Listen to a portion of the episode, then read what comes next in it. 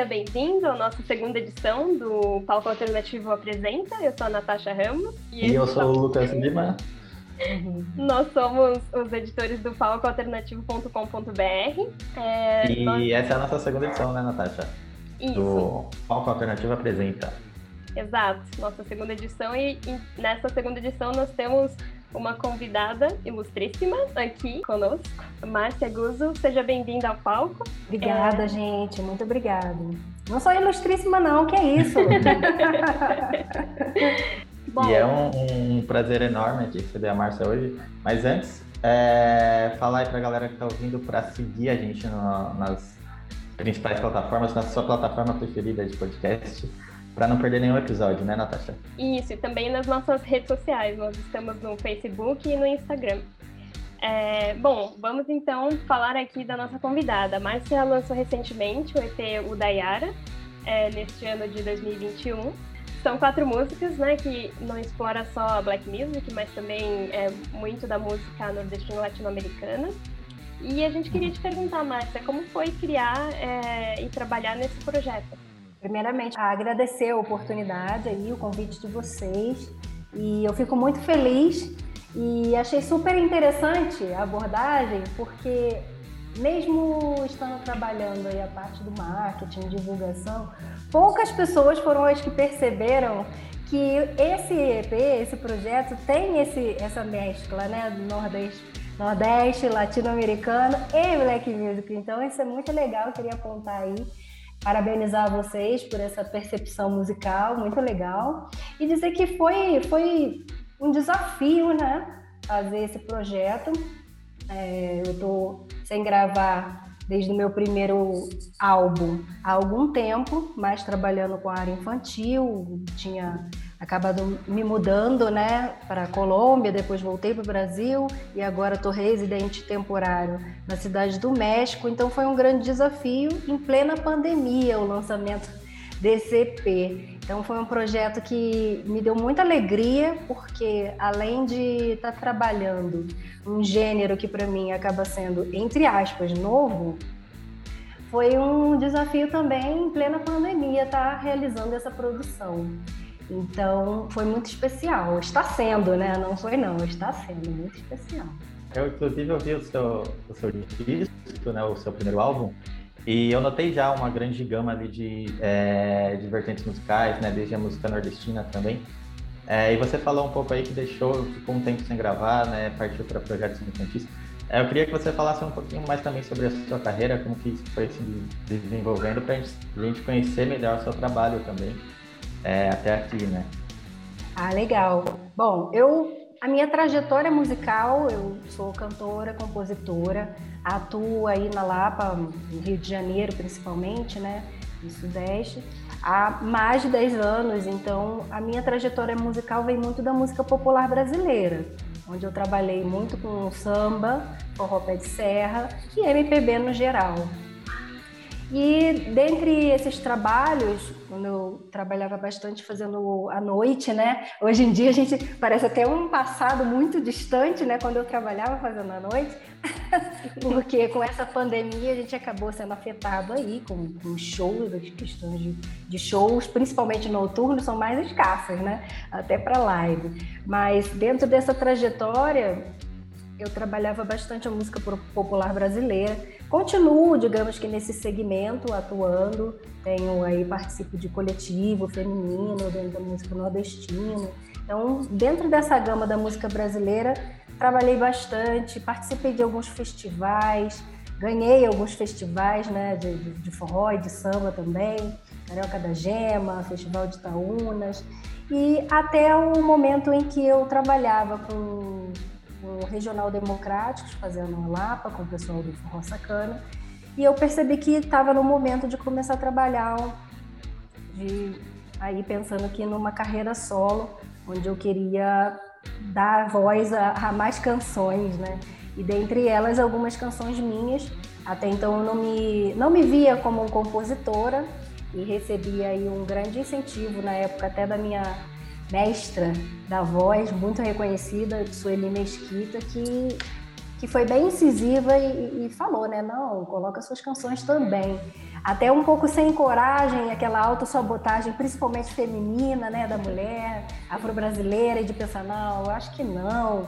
Sempre tão acostumada aí no, nesse estrutural masculino, né, de, de, de perceber que a maioria das coisas sempre são levadas aí para um universo feminino, seja os músicos, os instrumentistas, os compositores, então acabava aí me minimizando até um pouco, me auto-sabotando e não colocando minhas canções à frente, minhas, minhas, minhas ideias né, à frente, até que veio o lançamento do CD, do Leve, e com o CD do Leve eu fui, entre aspas, não obrigada forçada, mas obrigada é, é, é, de uma forma muito prazerosa aprender todo, todo o contexto da, de music business também, é, como, como produtora executiva, como produtora musical, como além de cantora e compositora. Então foi uma grande escola o lançamento desse, desse primeiro álbum, que foi o Leve, onde eu tive aí um auxílio na direção musical do Sergião de Jesus, que é trombonista simplesmente da banda Black Rio, né? E hoje ele está com a Isa, fazendo parte da, da banda fixa da Isa.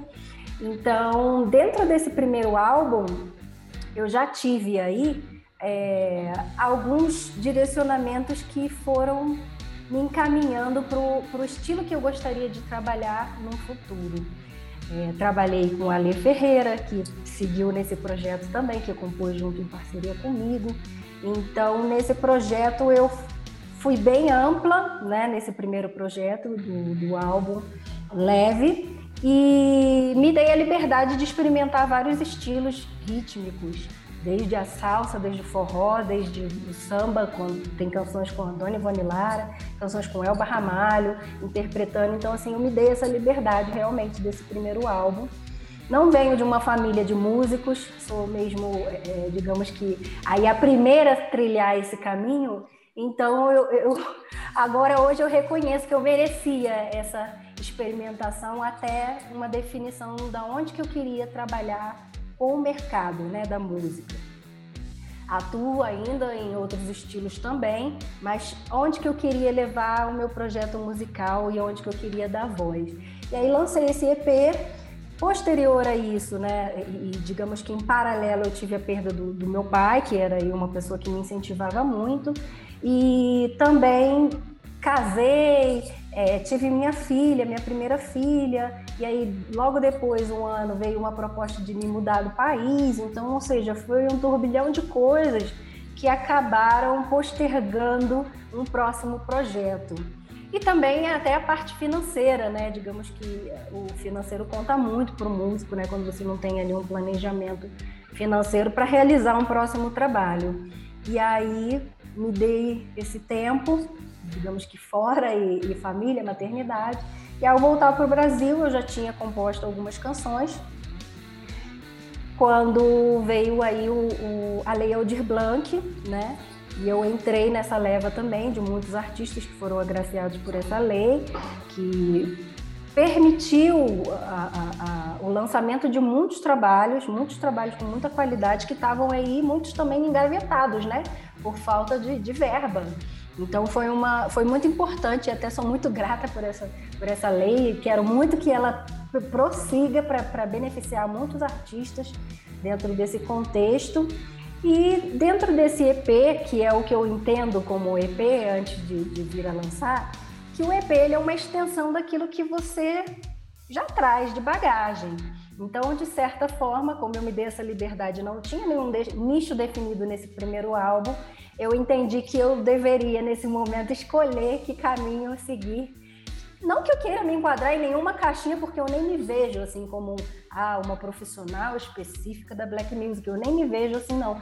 Mas a gente sabe que na hora de, de escolher, né, naquelas prateleiras do mercado, ah, acabam colocando ali você numa caixinha e eu acredito que realmente dentro de todo o contexto desse EP, o Dayara, ele se enquadra mais aí dentro da Black Music, MPB, então ele está aí nessa, nessa área. E atualmente com o lançamento, né, eu venho também aprendendo muita coisa, e criando essa identidade, se é que assim se pode dizer. Uhum. Emendando isso que você falou, Marta, da, do trabalho na pandemia, de todas essas coisas, como que está sendo, né? Queria que você comentasse um pouco mais, se pudesse, e já emendando uma, uma outra pergunta, é, queria que você falasse do nome, né, do EP, o Dayara, que é um nome bem interessante, e queria saber se tem uma história, um significado por trás desse nome. Ah, legal essa pergunta, Natasha. É, foi um trabalho, eu vou dizer que bem complexo, em função de estar tá retornando aí ao mercado music business, mercado adulto, digamos assim. É, foi complexo porque foi em plena pandemia, então é, passamos por vários, é, vários, não sei se eu posso dizer empecilho, mas de, cer de certa forma foram empecilhos, porque nesse estilo especificamente que eu adotei trabalhar nesse, nesse EP, é, eu senti a necessidade de, de ter algo mais que puxasse para o lado da dança, que puxasse para esse contexto, né? Porque a música urbana ela tem essa verve, né, de, de dança, de, então de movimento. Então, ou seja, trabalhar um projeto que é dançante em plena pandemia, como ensaiar, como sair para a rua para fazer gravação de clipe. Tudo isso foi bem complexo, porque a pandemia é um cenário novo, por mais que a gente já esteja aí há mais de um ano, é um cenário novo, né? Aprender a sobreviver nesse cenário não foi muito fácil profissionalmente, mas foi possível e viável, claro, respeitando todas as regras, todo, todas as, as, as regras sanitárias. É, Teve, sim, conflito em relação a, por exemplo, na gravação de um clipe. Aí os dançarinos queriam dançar sem máscara, é claro, né? Aquela... O clipe é uma imagem audiovisual e que fica, né? Então depois você vai poder voltar. Então, esse era o conflito do momento. Por que, que a gente vai fazer algo que vai ficar o visual e que é para o futuro, porque fica as imagens, né?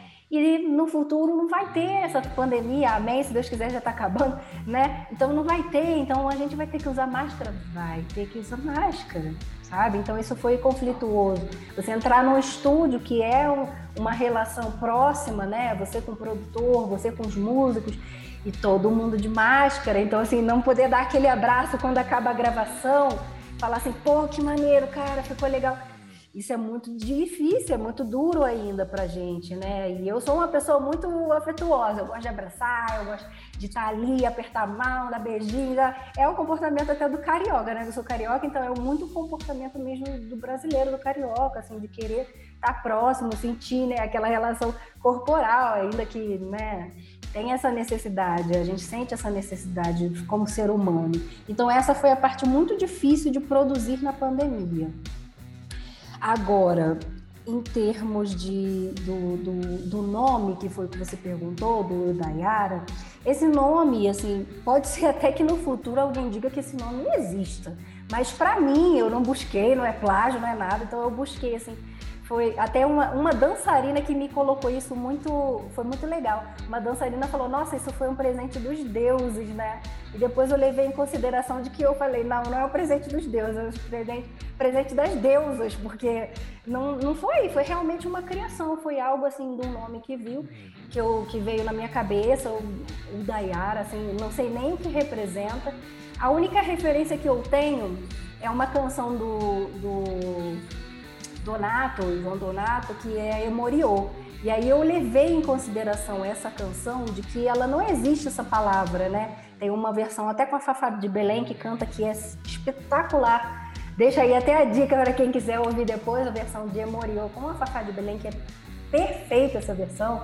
E ela tem essa verve dançante, tem, tem o afro, tem tudo aí inserido, mas ela não, não significa especificamente alguma coisa, né? Ele até fala na letra Emorio deve ser uma palavra na go, ou seja, é algo que deve ser, é uma inspiração realmente que veio aí artística, uma licença poética, sei lá o quê, do nome o Dayara, que veio para mim esse nome. Não, não tenho nem assim uma ligação espiritual com isso, né? Pode, pode se pensar que tem alguma ligação espiritual, apesar desse CD, desse EP é, é, tem aí um vínculo ancestral, mas é, o nome não tem esse, esse vínculo. Foi realmente alguma palavra que veio de inspiração e a partir daí foi trilhado muitas outras coisas, como as outras canções do EP.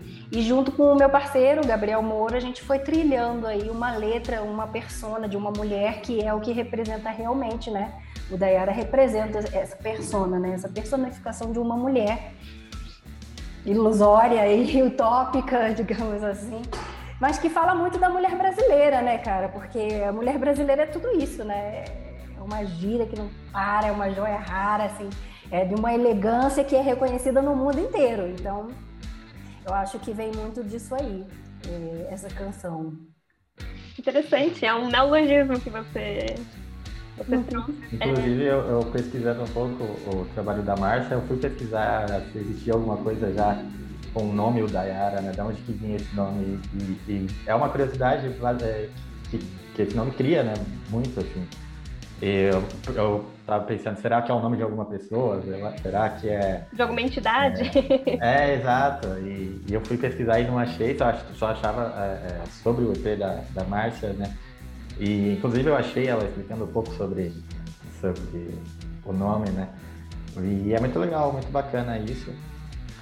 E tem uma coisa que eu quero perguntar também, que aí a Márcia nos contou um pouco que ela foi para Colômbia, né? E agora está no México.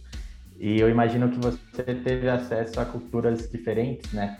E como que esse acesso a essas culturas também influenciou na sua música e também nesse EP?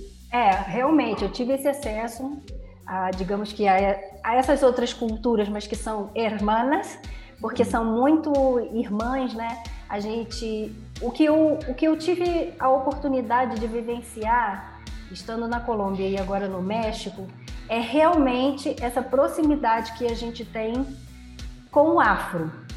E isso foi uma coisa que foi um elo que, que, que me ligou entre tudo isso, né?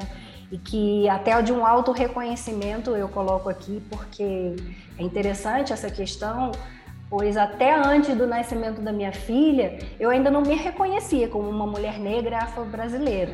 E acredito que sair também do país me colocou isso muito mais é, é, próximo a essa realidade de entender que não, peraí, meu cabelo não tem nada a ver com essa galera daqui de onde eu tô, sabe? A cor da minha pele não tem nada a ver, é muito diferente. Da onde vem isso, né? Vem, vem desse afro, vem, vem desse elo que a gente tem e que em todos esses outros países também da América Latina existe. Existe o afro-mexicano, existe o afro-colombiano, existe o afro-brasileiro e todos vêm dessa mãe, né? Da, dessa linha tênue que nos, nos leva até a África e que está aí em todo no mundo inteiro. Então, assim, nesse contexto, essa vivência foi muito importante e até, né, para chegar até esse EP, essa essa importância de, de vivenciar em outros países acabou me trazendo essa necessidade de, de falar sobre esse assunto também,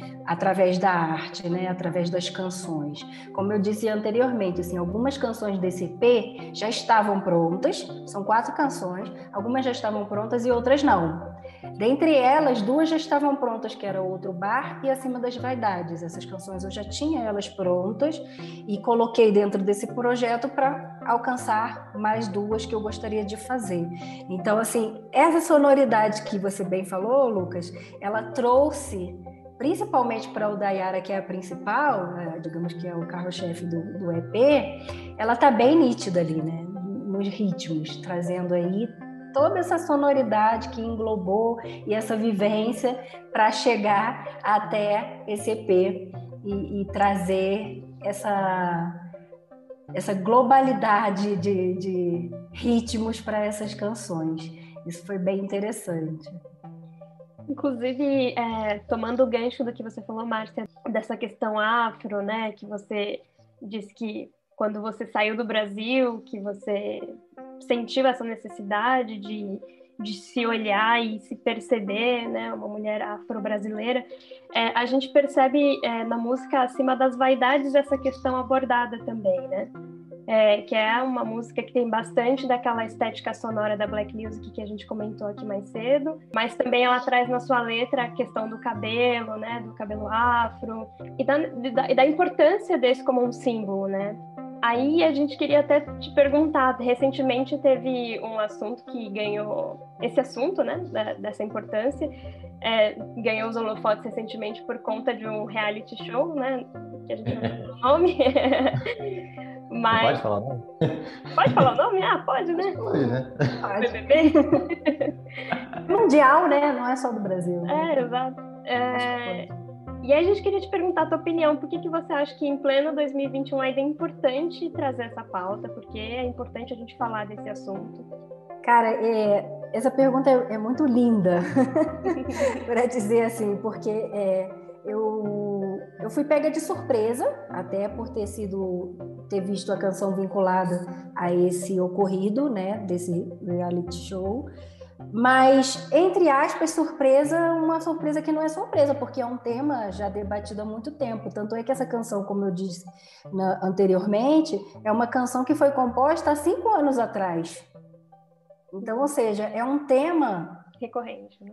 recorrente, recorrente, e que eu já vinha já com isso guardado aí dentro do peito há muito tempo e gostaria de falar, só que ainda não tinha tido oportunidade. Aí encontrei o parceiro ideal, que é o Ale Ferreira, né? Aí um ícone, inclusive, da Black Music também, tem sua relevância aí nos anos 90, né? É super relevante, o Ale, junto aí, líder band também, cantor da banda Black Rio, e que a gente compôs junto essa canção faz tempo, há cinco anos atrás, mas que não, não tinha ainda gravado.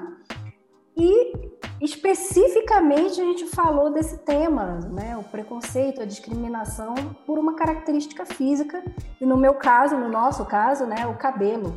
E, e veio à tona nesse reality show e foi muito interessante, porque começou aí a partir de, não pode se dizer que é uma brincadeira, de mau gosto, pode-se dizer, mas é, começou nesse mote, né, de um participante falar de uma característica física de algo que é muito representativo para toda a cultura black, né, para toda a black music, inclusive, e que é o, o afro, o cabelo afro. Então, quando a gente compôs essa canção, eu já tinha ido com a Lê com a música pronta toda letra, melodia, e o Alê veio reformulando tudo aquilo que eu já tinha feito, né? Ressignificando tudo, digamos essa palavra. E aí, inclusive, na canção a gente fala. É, é se for o vento se tem uma dura, que é muito significante, não? ou seja, se você tem o cabelo que é mais liso e que ele voa o vento e tal, o meu até voa também, apesar de crespo, é, às vezes o crespo, crespo de, de, formação 3, 4, ele já não tem aquele, aquele voa ao vento, né? Mas ele tem a alma dura, e a alma dura que, que é a importância, né? Isso, não, isso representa muita coisa pra gente. Então, assim, esse reality trazer à tona essa pauta foi muito importante. Foi muito importante mesmo, porque isso é uma pode-se dizer uma mágoa, assim, era uma mágoa que eu sentia. Eu sou uma afro-brasileira, como vocês bem sabem, eu sou negra por parte de pai e branca por parte de mãe, então, assim, eu sou parte dessa mistura, né? E isso sempre foi muito interessante, assim, na minha família, e até um relato pessoal, de que existia muito essa brincadeira, assim, essa, essa fala de dizer, ah, é cabelo ruim, ah, seu cabelo é ruim. E eu escutava tanto isso, sabe? Seu cabelo é ruim. Por exemplo, para fazer uma entrevista de emprego, eu também tenho uma outra área de formação que é a área de direitos autorais e entretenimento, onde eu trabalho com marcas, patentes, registro autoral e tudo. Então eu me recordo muito disso, de eu ter que fazer escova para poder fazer uma entrevista de trabalho. Isso me afetava muito. Eu falava assim, gente, mas por que, que eu tenho que, né? chegar com um cabelo liso para mostrar que eu sou inteligente, que eu sou capaz de trabalhar com essa área também, por uma simples, simples formalidade, né? E eu escutava muito isso, não, porque a, a vestimenta é a porta de chegada e tal, tal. Tá, mas qual o problema do meu cabelo? Uma vez eu cheguei a escutar que era muito selvagem. eu achei isso, eu nunca esqueci isso do meu cabelo era selvagem, então assim, eu poderia de alguma forma afetar as pessoas por conta do meu cabelo. E eu achava isso tão contraditório, sabe? Eu sendo do, do Sudeste, de um país que, que é calor, sabe? A escova nem combina com o meu tipo de cabelo uma prancha nem combina, porque num calor, assim, manter isso era muito difícil para mim. Até o momento que eu fui ressignificando isso e, e atualmente, é, raramente eu faço algum tipo de escova, assim, alguma coisa, ou quando tem alguma coisa que eu quero ficar diferente, eu sou livre em relação a isso. Eu acho que as pessoas têm que fazer o que querem com seu cabelo. Com certeza. o que quiserem, como elas se sentem mais felizes, mas não por uma obrigação. Exatamente. Isso que, eu acho que isso é que fica muito muito claro nessa canção Acima das Vaidades, sabe? O importante não é a obrigação, ou, ou você ser obrigado a se manter de uma forma que a sociedade aceita, né? Então, isso que é muito chato. É muito importante você ter a sua identidade, você mostrar se você tem um cabelo afro e você acha que isso é relevante para você, mantenha o seu cabelo da forma que você acha que é. Se você acha que realmente você tem que deixar o seu cabelo liso e mudar a estrutura do seu cabelo, ok também, mas que não que isso seja imposto por alguém ou por, por outras pessoas ou por, sabe, por algo externo. Que isso realmente venha de você, você se sente bem com isso. E trazer essa pauta através desse programa foi muito importante, né? Porque é um programa não só a nível nacional, é a nível mundial, Big Brother Brasil, né? Como a gente estava falando aqui, não poderia falar, mas é um programa, é um reality show que tem no mundo inteiro. Então, essa pauta é super importante. E é interessante que, como a gente vê que atualmente as pessoas ainda ainda têm um interesse por um reality show, né? E essa abertura eu acho que foi muito importante. Foi muito importante mesmo para levar esse tema à frente, para que as pessoas falem mais sobre esse assunto. Eu acho que quanto mais a gente fala sobre o assunto, mais se esclarece, mais, mais fica claro para as pessoas o entendimento porque eu vi, vejo muito, às vezes, até mesmo pela, pela, pelo meu próprio núcleo familiar, né, de como isso é, é, às vezes, é, um falar sobre esse tipo de assunto dessa forma, como isso magoa, né? Como você falar, eu como era criança e recebia às vezes isso, ah, o seu cabelo é ruim, o seu cabelo é duro, ah, faz uma escova para ficar mais bonito, e eu nunca entendia muito bem isso. E aí eu tinha um conflito, né, entre o, posso dizer aqui, pai e mãe, que eram completamente opostos, aí o negro e o branco, e se mesclavam, e, e, e, o meu pai que não, meu pai assumiu o black e tal, e a minha mãe que tinha o cabelo liso, que assumia, que achava isso que era bonito e tal, e algumas tias que chegavam, não, faz uma escova, não sei o que e tal. Então, eu acho que isso é bem interessante, né, trazer essa pauta para os dias de hoje e para que as pessoas entendam que não são só elas que sofrem com isso, né? Eu acho que isso que é muito importante. A arte consegue é, é, levar isso à tona de alguma forma. Digamos que tem arte ali no, reality show também e que os participantes consigam levar esse tema à tona com, com a, cada um com a sua forma de expressar, né? Eu acho que foi muito legal. Então, é, o BBB meio que ele é mais ou menos um espelho da, da sociedade, né? E quando a gente vê ali o João, né, que é o participante negro, ele sofrendo, entre aspas, uma brincadeira do Rodolfo, né? E em um primeiro momento ele fica calado, né? E eu acredito que em muitas situações isso acontece com muita gente aqui na, na vida real, entre aspas, né? Muita gente passa por isso e fica calado, né? E vem a música falando sobre isso e de repente pode dar ali um, um certo, não sei se empoderamento é a palavra certa, né? Mas é, um, um, certo ali, é, uma coragem para se impor, falar, pô, não é, não é assim, né? E como o Thiago, né, o próprio Thiago Leifert disse no discurso dele, é, o povo, o povo negro ele já está cansado de tanto explicar, né? Já tem tanto filme, já tem tanta música também, já tem muitas coisas que explicam, né? Qual a importância, né, do cabelo afro, de toda a cultura afro, né? Então acho que é, é, é legal também comentar sobre isso. Ainda falando dessa faixa, dessa da acima da vai, das vaidades, falando da, da, sonoridade, que essa é uma que tem a sonoridade black music, que tem um groove bem marcado, né? Remete aos sons dos anos 70 e 80. É, queria te perguntar das suas é, influências musicais e o quanto o Cassim, que produziu essa faixa, né? Influenciou nessa estética sonora. Sim, é, essa pergunta é interessante, eu super curti. E a minha influência na Black Music eu posso dizer que eu não sou a filha da black music, sabe? Eu não sou aquela pessoa que já nasci escutando esse estilo, não é. Pelo contrário, a minha, a minha, digamos que escola, ela é muito ampla. Como eu disse anteriormente, ela é, ela é plena na, na música popular brasileira. Mas eu sempre fiquei muito encantada, inclusive até sou da mesma, né, do mesmo bairro do Tim Maia. Eu nasci na Tijuca, eu fui criada na Zona Norte, em Irajá, e sempre sofri, não sofri, que não é a palavra correta, mas eu sempre é, recebi essa influência indiretamente de outras fontes. Quando eu morava em Irajá, a minha influência mais forte era do funk, realmente, carioca, era do hip hop.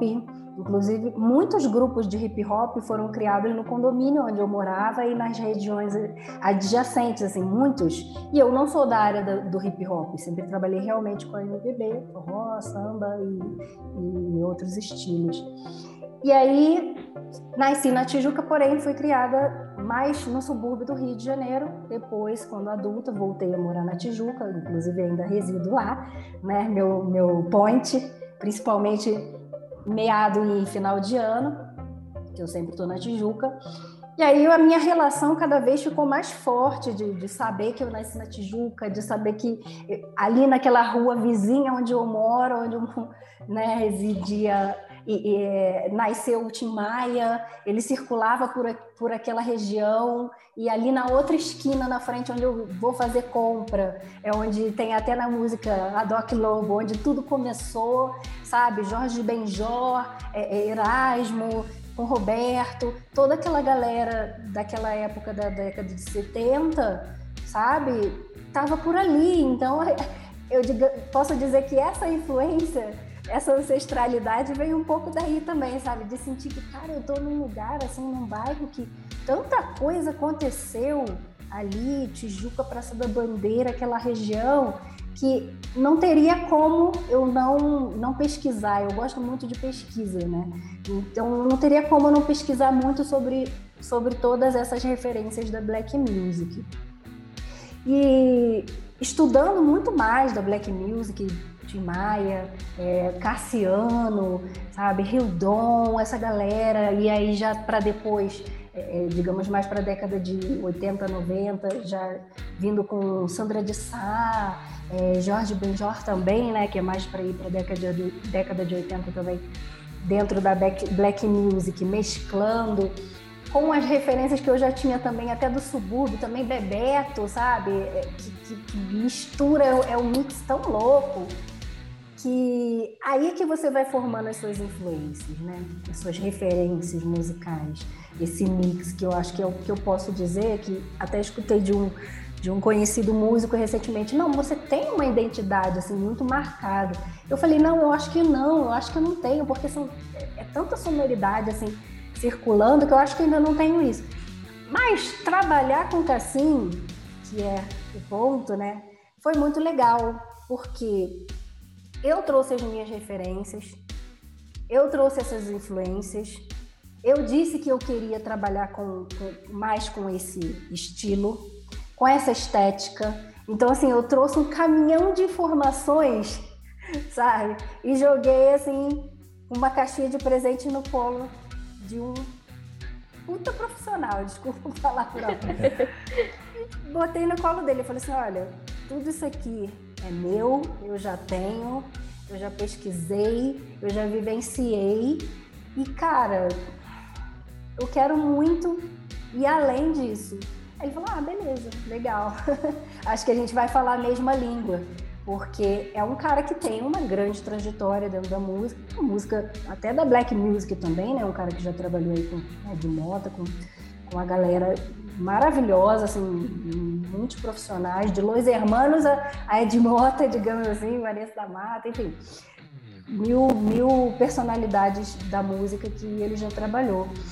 Então ele somou muito com a estética, assim, é, é inegável, né? É, como que o trabalho de um produtor musical, mesmo também sendo de alguma forma produtora musical e fonográfica, tendo trabalhado muito isso no meu primeiro EP, primeiro álbum, nesse segundo álbum você compreender cada vez mais, né, o profissional produtor musical. Aonde que ele soma, como que ele soma dentro de um álbum. E foi, foi aí que eu consegui conhecer muito do trabalho do Cassim, né? É, como produtor musical e que, digamos que ele influenciou na parte estética de tudo aqui, é, organizou todas aquelas ideias que eu já trazia é, é, e tornou num, num, produto assim tão com uma identidade tão única, né? Isso que foi muito legal. É, eu costumo avaliar assim o produtor musical como um decorador, que quando você chega é, ou um arquiteto, né? Ou chega assim, você fala assim, você dá a sua casa para ele, você fala assim, cara, eu quero que minha casa tenha assim um mar botânico com uma parede verde menta, com, sabe, saindo uma flecha de luz ali do, do alto e o cara fala assim, pô, beleza. E aí você dá uma semana, sei lá, dá né, uma semana pro cara e ele produz e você vê o projeto e você fala assim, uau, era tudo isso que eu queria. Então, assim, é aí que o produtor musical age, né? E foi bem assim que a gente trabalhou. Eu cheguei e falei tudo que eu gostaria, tudo que eu imaginava, tudo que eu já trazia de influência também. Então, assim, digamos que a influência é minha, mas o trabalho do produto final realmente é a mágica que o produtor musical faz de dizer, não, vamos usar esse, esse, esse elemento e ficar com, com, com a sua cara, né? Com a cara, com, com a identidade sua, com a sua linguagem, falando tudo que você gostaria de falar, porém com o profissional passou ali e, e assinou, né? E falou assim, ó, assino aqui, tudo que você já tem Toma, que é seu. E já que a gente está falando de Black Music, conversando com o Lucas, ele me lembrou que é, esse ano tem um disco, né, Lucas? Você quer falar sobre isso? Que completa Acho... 50 anos em 2021. É, no, no, programa passado a gente falou um pouco sobre os Sticky Fingers, né, dos, dos Stones, que também fez 50 anos nesse 2021. E neste ano também fez 50 anos o What's Going On, do Marvin Gaye. E foi um disco feito ali em um contexto bem complexo, né? Porque é, 1971 é, era um ano que muitas coisas ruins estavam acontecendo, né? Tinha a guerra do Vietnã e para a população negra também, né? É, população é, norte-americana, né? Estadunidense é, vivia um, um momento de muita pobreza, né? E os artistas negros eles eram induzidos é, a fazerem músicas que não contestassem essa época, porque as grandes gravadoras elas pensavam que se existissem essas músicas, né, elas não, não teriam espaço nos rádios, né, nas rádios. Sim. Então quem fazia esse tipo de música geralmente eram bandas de rock, bandas de é, bandas de brancos, né, como os Stones ou os próprios o, o Beatles mesmo, né, os Beatles. E esse disco é muito importante, né, é, por conta disso, né, porque ele traz diversas questões ali de confronto mesmo, né? Sim. E que não isso, isso, exatamente, né? Uma, uma forma mais crítica social da coisa, né? Tem a, a coisa mais dançante né, no ritmo, mas as letras né, são espetaculares, assim, no sentido é, crítico social, né? Inclusive esse disco, ele foi é, eleito o melhor disco aí de todos os tempos pela Rolling Stone, né? Na, na lista atualizada é, da, da Rolling Stone. E eu quero perguntar, um, uh, uh, quero fazer um paralelo até, porque nós estamos em um momento também bem complicado né, da, da história e obviamente não dá para dizer que é um momento igual a 1971, mas também é um momento difícil, né, que tem suas semelhanças. É, eu quero perguntar qual que é o papel da música dentro de um contexto como esse, de muita pobreza, principalmente aqui no Brasil, né? que essa pobreza até a gente até teve nesse século mesmo uma, uma, pequena melhora, né? Mas agora a gente vê que a situação vem cada vez mais ficando pior, né? Emendando sobre isso, né? A gente está vivendo uma situação de desigualdade social aprofundada, né? Outro dia foi noticiado que mais da metade da população brasileira se encontra em situação de insegurança alimentar. Então, É, só queria fazer um, um parênteses incluindo na, na, sua pergunta. Então, qual é o papel da música nesse cenário tão caótico né, que estamos vivendo? A música, ontem eu participei de uma mostra Cultura na Periferia, né? E nessa mostra me foi perguntado se o canto tem alma. Então eu transferi, vou transferir essa, essa fala do Marcos Galinha para, para esse contexto. A música tem que ter alma, né? A música, música sem alma, voz sem alma, desculpe, mas não serve para nada. Assim. Serve para entreter, é claro, tem seus méritos também, mas não cumpre o seu propósito, sabe? Eu acho que a música ela precisa ser você tem que ter uma relevância, né? Então, para mim, a minha visão como artista da relevância musical é essa, é a mensagem que você leva, né? Então, a música tem esse papel.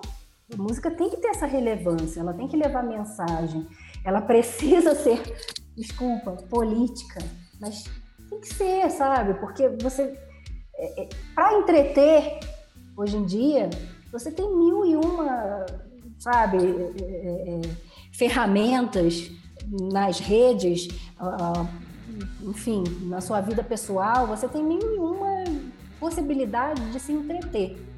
E a música, para mim, não é só entretenimento. Eu acho que o propósito, realmente, não só da música, e como de, várias linguagens artísticas, é essa, né? Você levar relevância através da mensagem que você vai levar, a mensagem que você vai transmitir. Por isso você trouxe que com muitas, muito, muito, muito brilhantismo vocês dois, né? Esse álbum do Marvin Gaye, porque realmente, sabe, é, é um começou esse movimento, pode ser assim dizer, nos Estados Unidos e tudo, mas também trouxemos para nossa linguagem, para nossa cultura preta, black music, é, os nossos dilemas. E dentre os nossos dilemas, a, mensa, a parte política, a miséria, como bem demarcou aqui Natasha, sabe? É o que a gente tem, é o que a gente precisa falar sobre esse assunto. É, é o tema do, do reality show, a gente precisa colocar essa pauta, sabe, em voga, para que tenha relevância a arte. E a arte tem esse poder, né? A arte tem esse poder de falar desde a camada mais alta da sociedade quanto a mais baixa, porque a música ela chega, ela alcança. Você tem aí é, é, nas favelas, nas comunidades, as rádios comunitárias, que é onde chega a música. E só vai chegar o quê? Só música que só vai entreter? Não, vai chegar música com mensagem também. Acima das Verdades, inclusive, é uma música que toca na periferia em, em rádios comunitárias, né? que não foi somente uma estratégia de, de divulgação do, do EP nem nada, mas ela toca, porque é aí. É aí que, que essa artista aqui, no caso Márcia Guz e muitos outros, se comunicam com o povo, sabe? Então a arte tem esse papel realmente e, e essa relevância, né? E esse álbum ele fala realmente a miséria, a questão política social, e é o que a gente precisa falar cada vez mais, cara. Esse, o meu compromisso com a música, eu acho que se eu tenho algum compromisso com a música, também é esse, né? Eu venho, como eu disse, de uma trajetória da música que é nordestina também, né? Onde os compositores falam desse cenário social, falam da miséria, falam de todo, todos esses dilemas que nós sofremos, no, principalmente no interior do Brasil, que até hoje, né, em pleno 2021, sofre, seja até com a falta de água e falta de luz, a gente sofre com isso, com essa miséria, essa margem da população, é, é o que a gente tem para colocar na letra. Né? Essa é a relevância.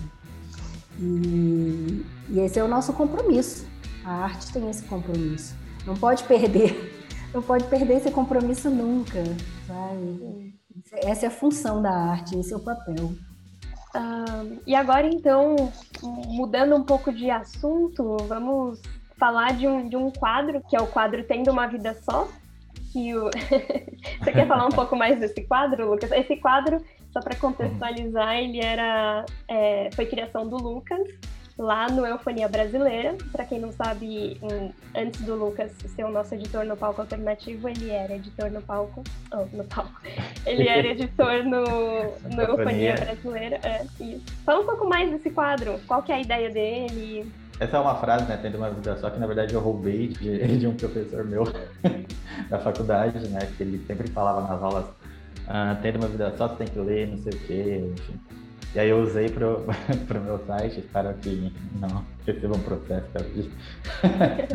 Se ele não patenteou a frase, tá tudo certo. Mas tá tudo bem. E, e aí eu levei Posso dizer site... isso com propriedade que não. não patenteou, não tem problema.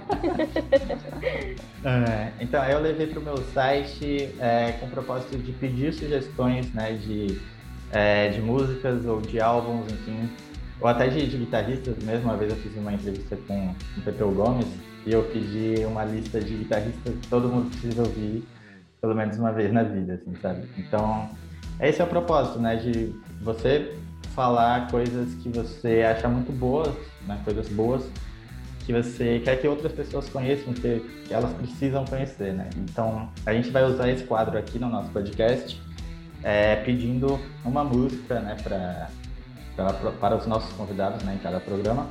É, eu e a Natasha vamos falar também uma música, né? E a, uma das músicas do convidado também vai entrar aqui na nossa playlist que a gente vai fazer, que a gente vai montando aos poucos, né? Então, quem começa? Eu não sei. A, a, ideia, a ideia é que esse quadro, tendo uma vida só, ele vire uma playlist também é. com a reunião dessas dicas, né? Que a gente vai dar isso, em cada programa e que os convidados vão sugerir também. Posso sugerir uma música? Claro. Né? É isso. isso. Olha, eu não sei se vai estar de acordo com a playlist de vocês, mas eu, eu gostaria de sugerir uma canção que está de acordo com um tema também que a gente falou hoje, né? Sobre os reality shows e tudo, que é a identidade do Jorge Aragão. Não tem a ver com. Não é black music, mas tem a ver com esse tema que a gente falou hoje. Então, além de Acima das Vaidades, né, que tem a ver com, a, com o tema, mas identidade eu acho que é uma música muito importante. Eu acho que todo mundo tem que ouvir essa música, do Jorge Aragão. É, legal. É, o palco, é, primeiramente falando, ele abrange todos os, os gêneros, né? Isso, sem preconceito, então, sem alternativa, é. tá ótimo. Ou não, né? De repente a gente, como a gente até falou no, no, no episódio passado, a gente dá uma abordagem alternativa, né? Pra, Isso, quando a música não alternativa. Né? É. E eu vou trazer aqui o disco que a gente pincelou, né? Que foi o What's Going On, do, do Marvin Gaye. E eu vou falar a faixa título, que inclusive tem uma frase muito bonita que eu anotei aqui, que é apenas o amor pode conquistar o ódio. Né? Ele fala isso na, na música, né? a faixa título do disco. E é uma música que é um grande sucesso até hoje, né? Vive tocando nas rádios e, e é uma música muito importante, né? De tudo que ele fala na canção.